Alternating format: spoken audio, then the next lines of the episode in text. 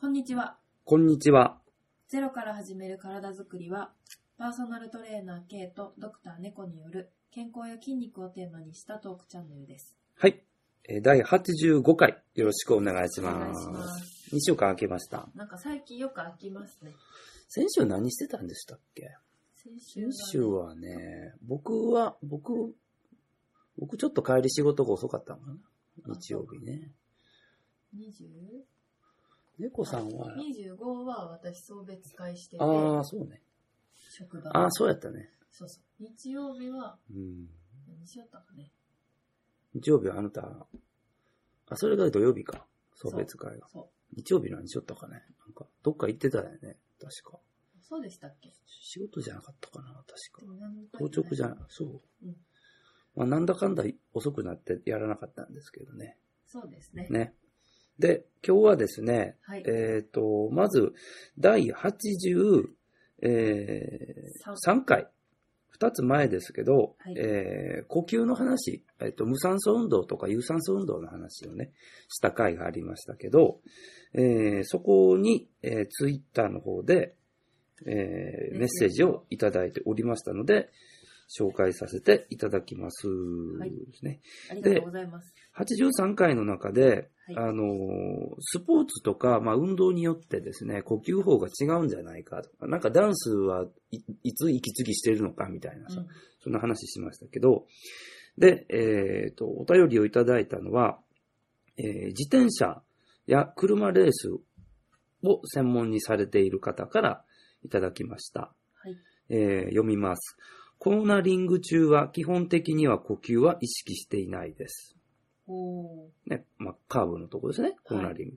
他に考えることがたくさんあり、呼吸まで気が回らない。かっこ個人の感なる想。ほど。ああ、まあそうよね。一番気を使うんでしょうね。ライン取りとか。そうですよね。ね。もしかしたら隣止のまってるかもしれないですね。あしまねその時は。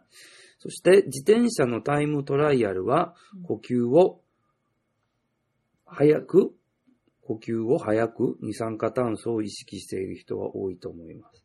あどんどん息して二酸化炭素を吐き出そうとするわけうですん。ねとい。うことですね。おーそして、続き月、あ、そうですね、二酸化炭素を、そうやね、吐き出すことを意識している人は多いと思います。はいで、逆に息を止めてコーナリングすると体が力んでしまい、うまく筋肉が動かなくて転倒することがあります。私の経験談。が。あ、じゃあ止めてるわけで止もめないてるわけでは。はない。まあ息を詰めてても良くないんですね。うん。確かに力入りますもんね。なんか小刻みにフッフッフッって吐いてるわけでもなくて、まあ、吸ってるわけでもなくて、おそらくこう、そーっとみたいな感じで、ふーみたいな感じでうん吐いてるんかなていうんですなんかこうバランス取るっていうかこかねう、距離を測ったりするために、そういう感じですね。息を殺すっていうのはさ、いう言葉あり、慣用句ありますけど、はい。息を殺すっていうのはやっぱ止めてるってことなのかな殺す。息を殺す。息を潜める。息を殺す。うーん。ねえそーっとしてる時ですよね。あれは止めてるかん、止めてるわけではないんかななんかね。止めてる時もあるけど、息を潜めるとかかなんそれはうそうあ潜めるは、なんか、違う。そーっと息する感じなんですそうよね息の音も聞こえないようにみたいなのです。はいはいはいはい。やっぱ殺してる時は止まって止めるってことなのかな。じゃあコーナリングはこう、潜める感じうんがそーっと入ってるような感じかな。ねえね。だからこう、ババランコーナリングってバランスを取る局面だと思うので、はい。体をこう斜めにしたりとかさ。だからバランス取るときっていうのは、あの、まあ、この方曰く、息を止めてしまうとやっぱり力むんじゃないかと。そこで転倒につながるんじゃないかということですね。ね、バランスといえば、うんはい綱渡りしてる人とかどうなんでしょうね。ああ、甘いビルからビルにね。どうやろう。なんかそれこそ渡る前に、そういうヨガ的な呼吸法みたいなのやってそうやけどね、そ精う神を。精神統一をうね、ん。そんなねどうイメージですけどね。どうしてるか聞いてみたいですね。ういん。ないかな、聞いてる人に。綱渡りしてる 人。人生そのもの綱渡りしてるような 人はいらっしゃるかもしれませんけどね。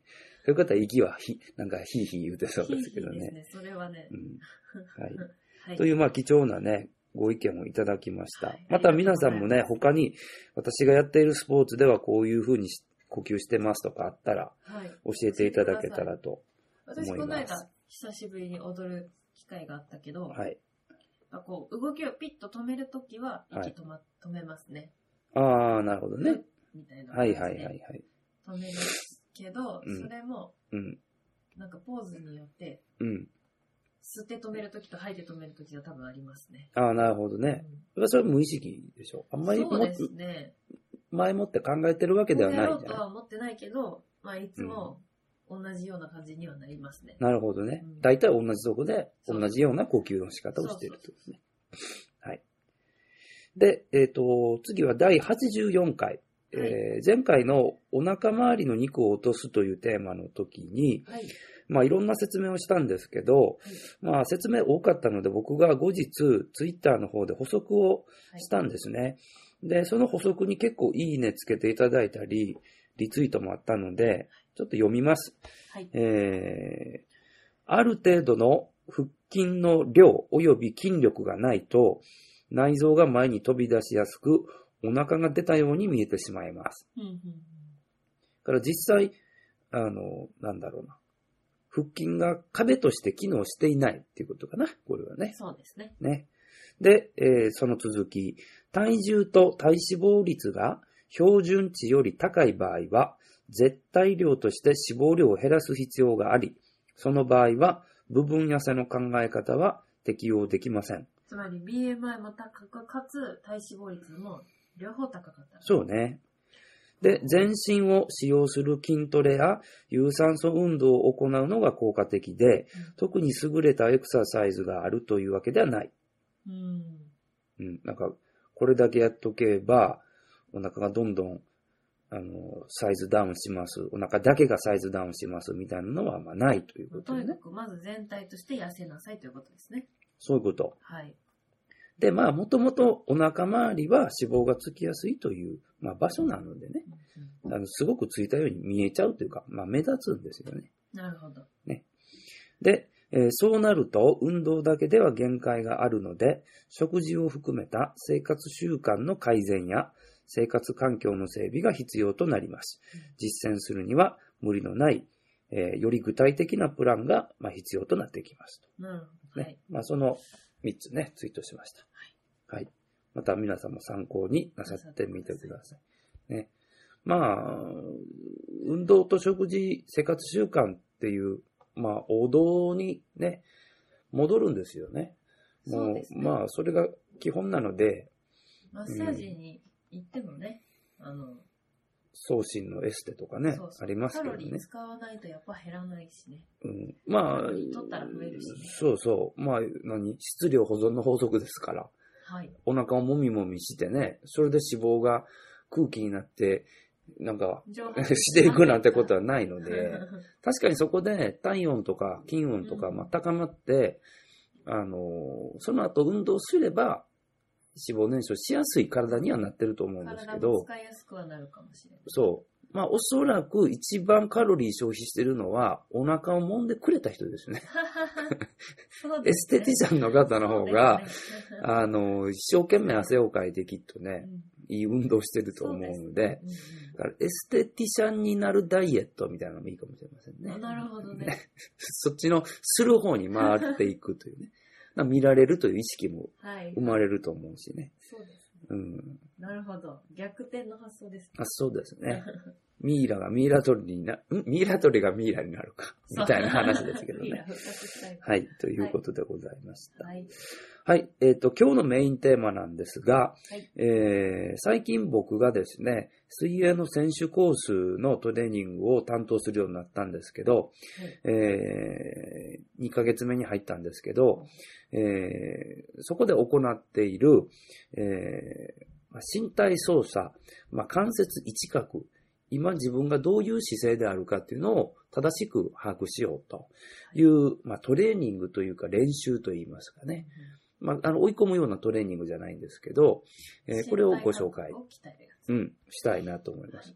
では、ここで一つ猫さんに質問なんですけど、はい。猫さんにとっての肩幅っはい。ていうのは、はい。具体的にどっからどこのことを、お猫さんはあ指しますかうん例えば今はね、うんか、肩って言われてもさ、例えば肩の筋肉って言ったら僧帽筋があったり、三角筋があったりさ、ここ場所違うよね。はい。うん。どこが肩なんですか猫さんに。点で、ここってもし刺すとしこの骨、何骨何骨 そう、何骨を決めてほしいわこっけち。は肩甲骨でしょ。うん。肩甲骨の端っこが、うん。なんか肩の気持ちですけど、うん。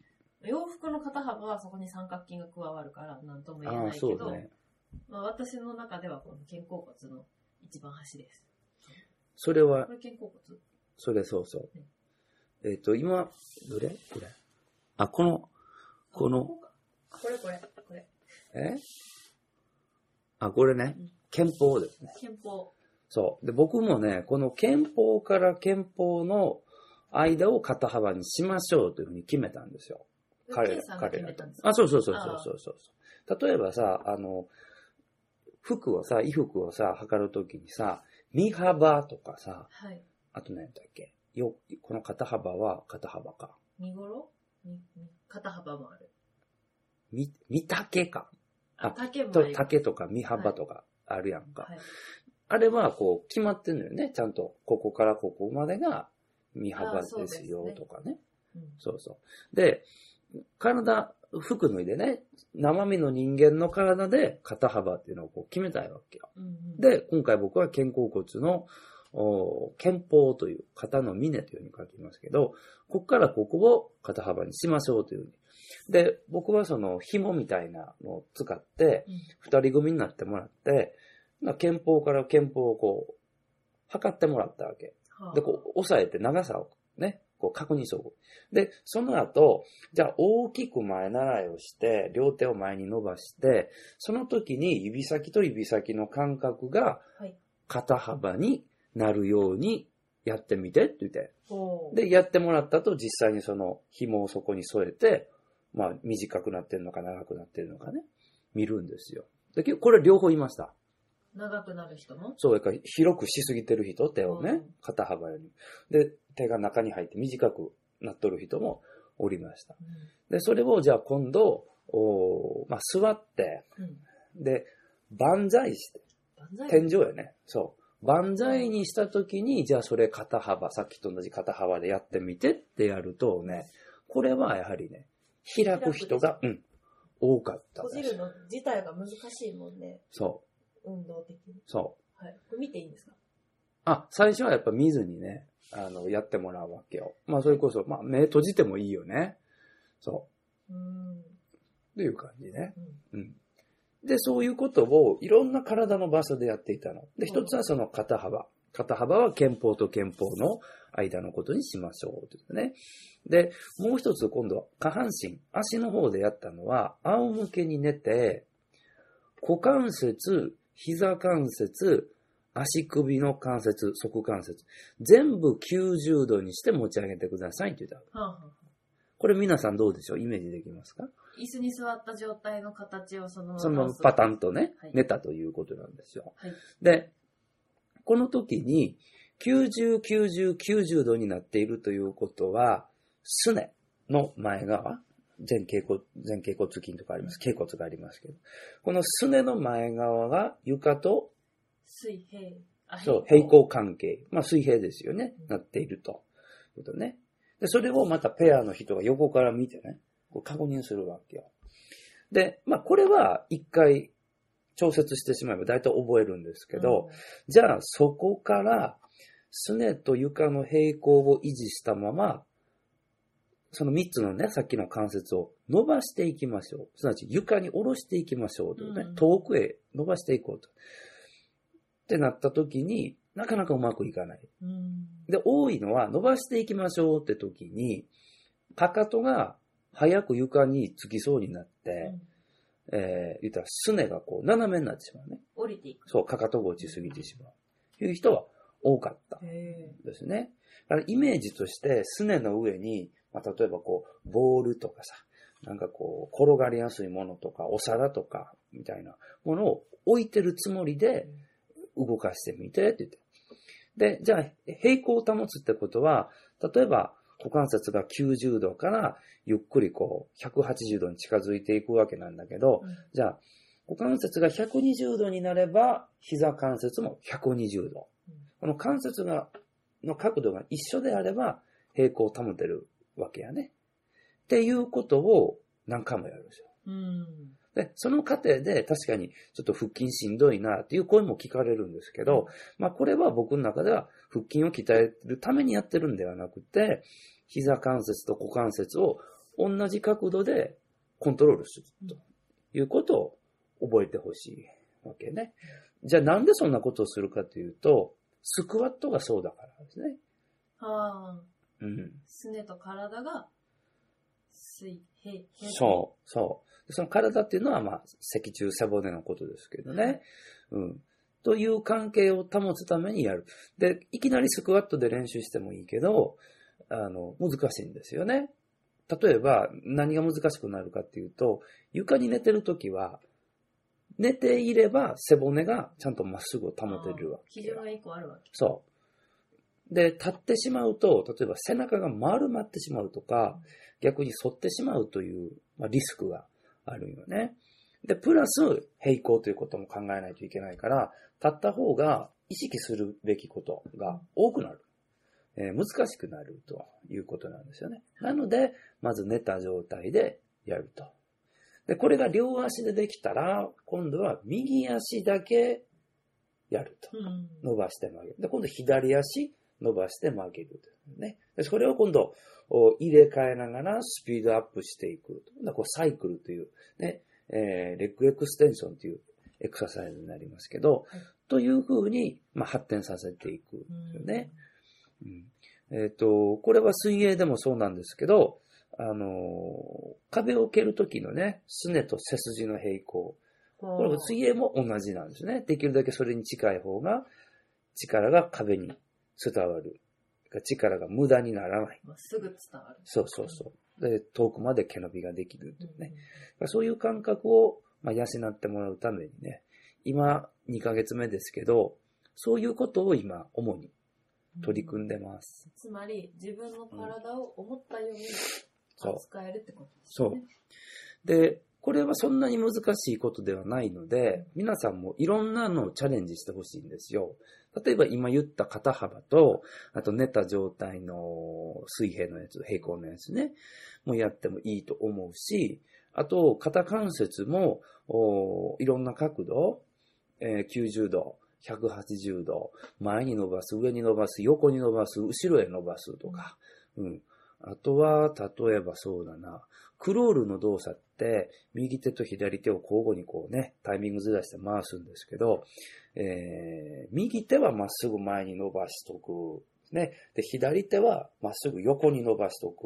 ね。だから90度の関係ね。右腕と左腕をね。で、こ、ここから、じゃあ例えば横に伸ばした左腕を、あの、ぐるぐる回す。そうそうそう。で、その時に、つられて、右手がちょっと一緒にちょっとちっちゃくね、うん。揺れてくるんですね。うんそこを止める。ね。だから片方は前に伸ばして止める。もう片方は横に伸ばして動かす、回すと。。でその時に必要になるのが、前の手及び体幹の安定性、スタビライゼーションということになる。で、プラス、左の肩関節は、モビリゼーション、えー、可動性というのが必要になってくうる。んまあ、こういうふうに2つの要素を組み合わせていくというのも面白いと思いますね。うん。うん。なるほどね。動かしたいところだけが動そく練習ですね。そう。で、これは一人でやるときはもう鏡を見たりとか、もしくは、えースマホなんかでちょっと動画を撮るとかね、するといいです。で、案外、あの、思った通りに動けてません。そうですね。うん。で、横に、真横に伸ばしましょうって言ったら大体下がるしね。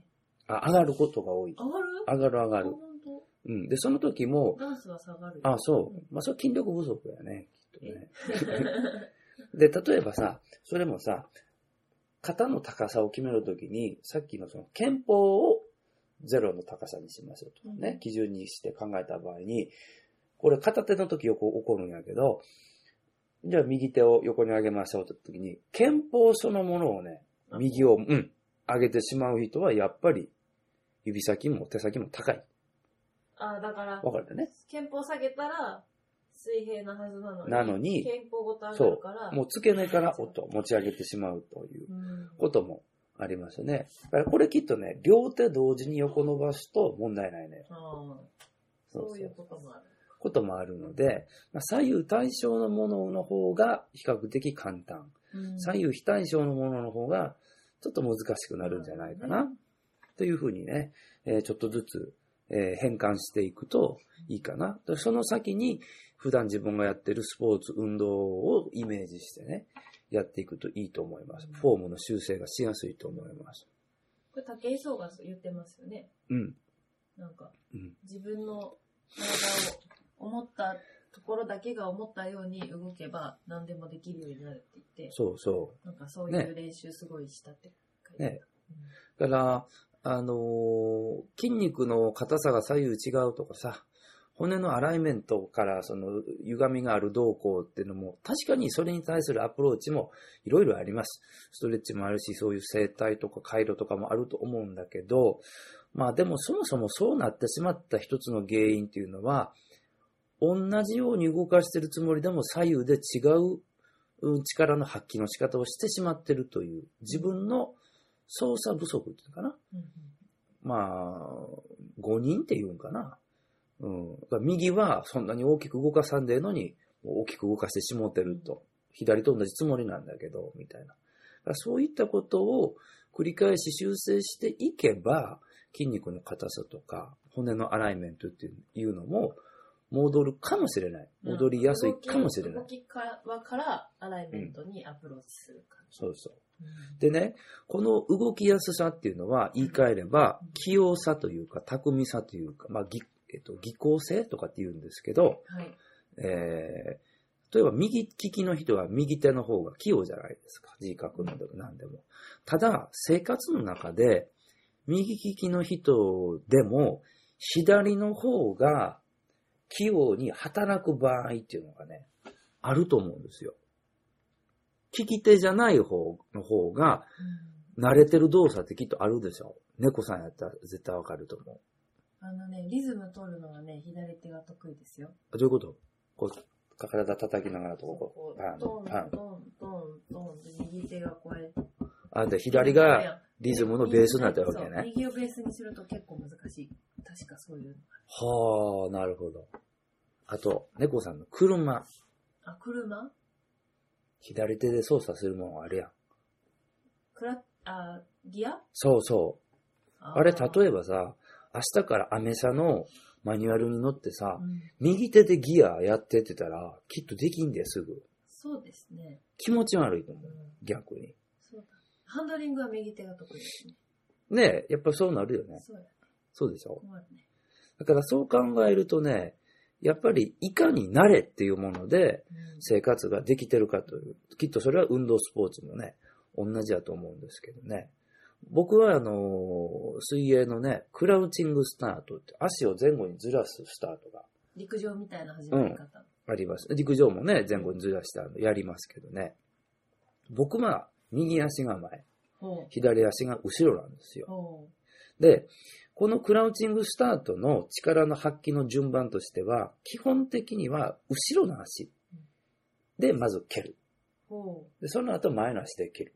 僕で言うと、左右の順番でちょっとタイミングずらして蹴るんですう。ねう。んだけど、この後ろの足っていうのが重要なんだけど、その後ろの足を利き足にする人は多いんですよ。つまり、右足、右利きの人が右右は足を後ろにする。。そうそうそう。んで、えっ、と、横乗り系スポーツで、例えば僕スケートボードを昔やってましたけど、スケートボード横でしょうんで、僕やっぱりね、左足が後ろなんですよ。これをグーフィースタンスっていう、ね、もう片方はレギュラースタンスっていうんですけど、左足が、左足がね、後ろの人。利き足が前に出てるのが、グーフィー。違う違う違う。うん ?K さんは左利き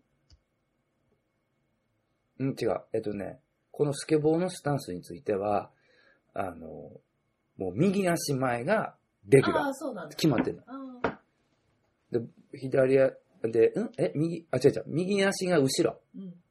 がレギュラー。ほで、左足後ろがグーフィー。う。決まってて、僕はグーフィースタンスなんですで。グーフィースタンスは海外の人に多い。で、左利きの人に多い。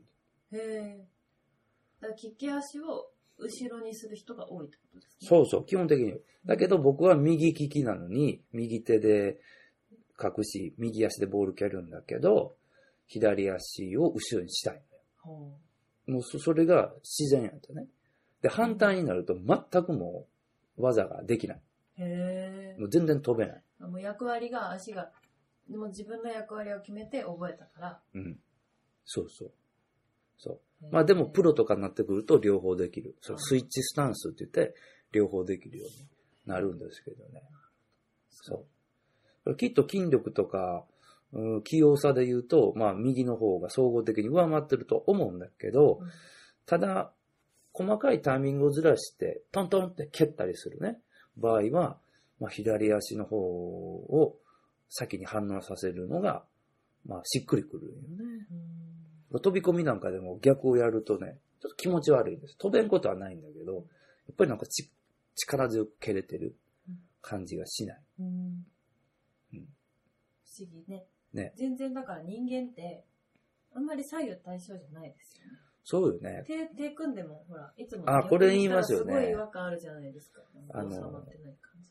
猫さんど私はね、手組んだ時は右手の親指が自分側に来る。そうああ、そう。僕は反対う。。もう本当にどうで、腕組みはど右手が下から、えうまいたこれ左手が上ってことやろー、あ、そうか。右手の指が見える方。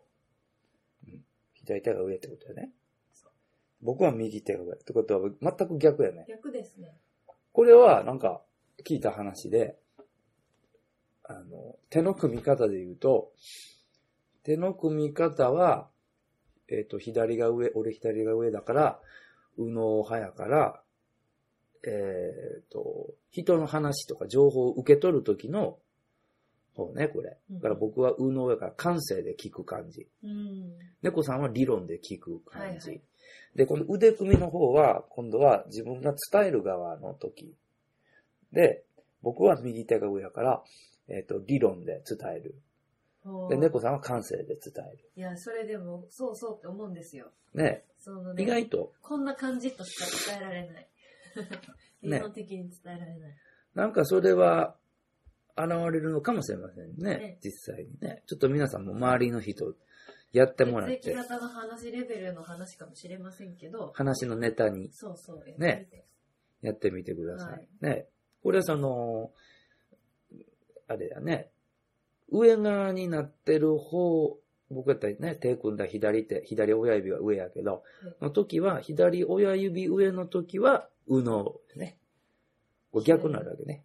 そうですこねう、。交差してるから。そうですねね。でもこれ、左利きの人はちょっと、そうとも限らないでしょあ、そうなのほら、だって利き手が違うってことは頭の使い方も違うから、あ、そう。うん、変わってくるらしいですよ。あ、そう。右面利白いきの人は言語やが左にあるんですけど、あ、そそうよ。う。え、そんなん変わる、変わるはの生まれてから。なんか、その、もともととか。もともとか、後からかはちょっとわかんないけどあ、、そう。面白いね。右利きの人は大体言語や左にあるから、左の脳梗塞になると場所によってはそういうのがあったりああ、なるほどするね右。の同じとこがやられても大丈夫かったりすあーなるほどねる。。左利きの人は、だからちょっとそれが違うんじゃなかったかな。うん。ねえ体の中身だって、心臓が中央にあるわけじゃなくて、ちょっと左寄りやろそ肺の大きさも左右違うう。違し、うし、肝臓は右にあるし、ねえ脾臓は左にあるし、腸だってうねうねしてるから左右対称じゃないしねそ。うそうそうそう。って考えると、本当に真ん中からスパッと輪切りにした時に、重さを比較するとさ、多少違いはあるやろね。あるかもね。右と左でね。そうですね。うん。だからどっちかの足に体重がかかりやすいっていうのは、まあ当たり前といえ当たり前のことかもしれないよね。そう。で、呼吸の話でもあったと思うんですけど、はいまあ肺の大きさが右の方が大きいから、右の横隔膜の方が実際ちょっと大きくて、発達しやすくて、かつ右の腸腰筋もお左に対して、まあ強くなりやすいというね、強制呼吸をするようなスポーツは、まあそういうふうにね、あの、言われたりもします。まあ、そういったところから歪みがね、あるかもしれない。まあ、だからこそ、今日の話ですけど、関節一角うん。自分が90度に曲げたかったら、本当に90度になってるのか。肘も、膝も、股関節もね、180度伸ばしたかったらなってるのかという姿勢をチェックしてみる。もう徹底的に体に覚え込ませる。まあ、リセットするというとこからね、フォームが作れていく。そして、そこに体力、持久力とかをつけていけば、いいフォームを長く維持できるようになりますよね。これがまあパフォーマンスアップにつながれば。うんやみくもにそのフォームができてないのに、走り込む、泳ぎ込むとかしても、うん心臓血管とかには確かにいい負荷がかかってると思うんですけど、総合的に見たパフォーマンス、タイム短縮とかにはつながりにくい。そうですねう。ん損するとこもそうです。そう、達成感はあるかもしれないけどね。やっぱこう勝ちたいとかタイムを縮めたいとかってなると、やっぱそこまでやった方がいいかな。し、うん実際その方が怪我も少ないと思うから、そうですねファンスポーツもね、楽しく続けれると思うんですよね。うん。まあ、あの、二人組、三人組でチェックしたり、えー、カメラ使ってチェックしたり、鏡使ったりね、やってみてください。はい。はい。今日は、関節一角。うん。深部感覚のお話でした。ね。あの、高梨沙羅選手はこれがすごいんでね。あ、そうなんです。その再現性が高いっていうのは、あの、例えばジャンプのあの、しゃがむポーズ、うんグッとね、パワーポジションみたいな、しゃがむポーズを、さっと、何回でも同じ角度でこう作れるわけよ。うーん。だから他の日本人選手で、飛び出しのスピードが速い選手もっとおるけど、それでも、どうして高梨選手は勝てるかというと、安定して同じことを繰り返しできるからね。いつも同そうそうそじうパフォーマンスを間違いなく発揮できる。そう。だから、こう飛び出た時に、あの、外のスポーツだからさ、風があったりするやんか。で、いつも自分は同じことをすることに対して風がこう来たからこうなるんだっていうのを、すぐにこう判断して姿勢をまたたあの立て直すんやって。うんだから、周りの環境は不安定、当たり前やん、天気がね。けど自分もフォームが不安定やったら、不安定不安定でもうパフォーマンス上がらないよね。うんなんか、偶然いいっていう時あるかもしれんけど。まず自分がちゃんと安定してるから、正しく周りの環境を把握して、さっと対応するということが優れてるらしそうなんだ。い。ね。そういうスキルですよね。これはね。そうですね。ね。周りのものに対して自分をパッと合わせれる技術だから、スキルが高いということですね。はい。はい。えー、ちょっと皆さんも考えるきっかけにしてみてください。はい。はい。はい。なんかありますか雑談のコ他にーナー。はい。桜がね、今年は遅かったです遅ね、いですね。寒いですよ。寒い。この辺は、なんか、もう例年になく遅い。ねえ、いつになるんでしょうか。ね、まだ、まだ一部満咲開きが遠い。ねね咲いてくれたらいいけど。